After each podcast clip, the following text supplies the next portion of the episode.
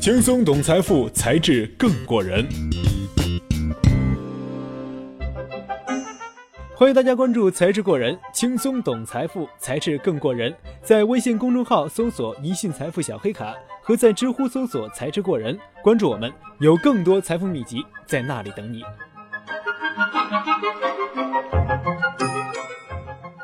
当我们还在回味着几个月前加拿大总理贾斯汀·特鲁多轻松战胜至少是平局握手狂魔特朗普的时候，这位年轻、亲民、高颜值的官二代总理用袜子外交又一次吸引了地球人的注意。如果平时身边有人穿衣走黑白灰路线，那么我们可以说他走的是性冷淡风。而身为一国总理，特鲁多的袜子风格除了表现他的古怪时尚的丝带，更是传达给外界的政治宣言。咱走的是亲民风。作为加拿大自由党党魁，特鲁多接地气的亲民形象可谓是一股清流，成为赢得2015年大选的关键因素之一。《纽约时报》将特鲁多最近带起的袜子风称为“袜子外交”，还有媒体甚至戏称这股袜子风为“第九艺术”。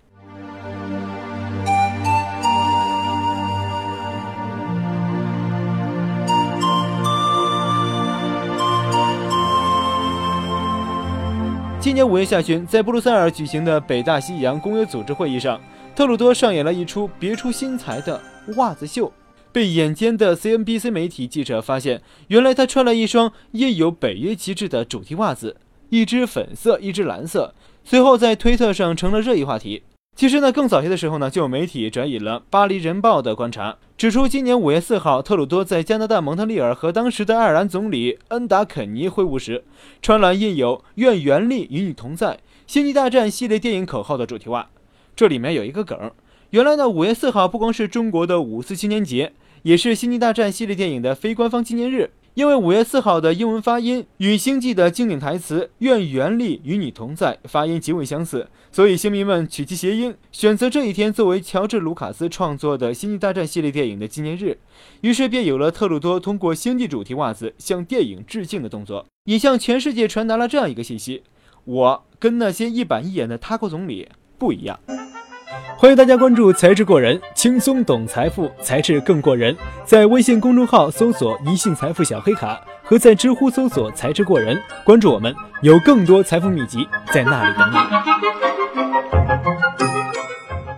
除了这种带有趣味性质的小动作，特鲁多更是通过主题袜来向公众传达他的政治宣言。比如六月二十五号是多伦多同性恋骄傲游行日，又恰巧是伊斯兰节日斋月结束的日子。这位总统呢，穿了一条彩色条纹袜子，上面加印 “Ad Mubarak”（ 开斋节快乐）的文字，用一双袜子一石二鸟的向家国两个群体致了敬。这位超级亲民的总统以他独特的方式受到了许多国民的拥护，他还活跃于各大社交媒体。最新数据显示，特鲁多在推特上目前有超过三百四十二万的粉丝。iPhone 的 App Store 里面能搜到以他命名的 APP。这位接地气的总理居然还有新浪微博，粉丝已经超过了十一万。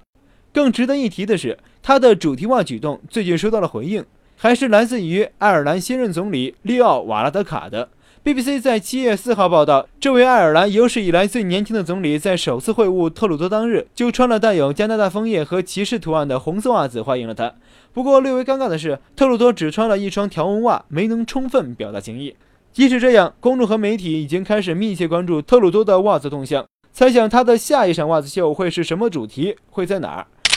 纽约时报》评价道：“特鲁多的袜子已经成为在国际层面获得骄傲和掌声的东西，既象征着特鲁多支持多元文化主义能力，也显示出他作为不受过时传统和习俗约束的下一代领袖的立场。此外，他们也是一个不错活跃气氛的选择。当然，他的袜子外交也会招致一些批评，比如路透之前的报道。”有人认为这样的举动会有失领导人的庄严感，更有报道称特鲁多的袜子外交是一种不务正业。但至少，特鲁多的袜子外交让世界更多的人将目光投向了这位有趣、用脚踝传达政治宣言的总统，投向了加拿大，也让更多加拿大公民关注政府的声音。这一切必定是值得赞扬的。再说，袜子也很有压力的，他怎么会想到有一天自己会承担如此重任？让我们一起期待特鲁多的下一场袜子宣言。